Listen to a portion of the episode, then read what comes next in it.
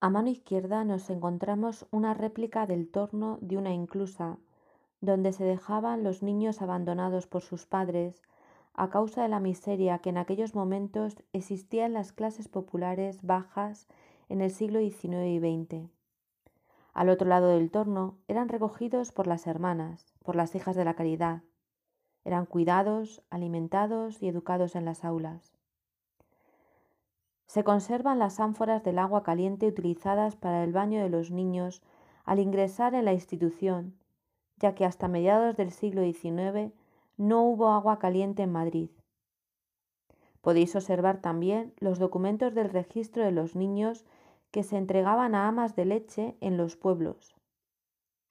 Asimismo, también podéis ver otros objetos que recuerdan el control y el funcionamiento de esta institución en España. También verás un rincón dedicado a la escuela y obrador de costura que hubo en el Colegio de la Paz, primer colegio de Madrid atendido por las Hijas de la Caridad desde 1803 a 1970. Regresa ahora a la zona del cuarto de alquiler y avanza por el pasillo. Al fondo, a la derecha, te encontrarás con una serie de esculturas que reflejan el culto a la pasión.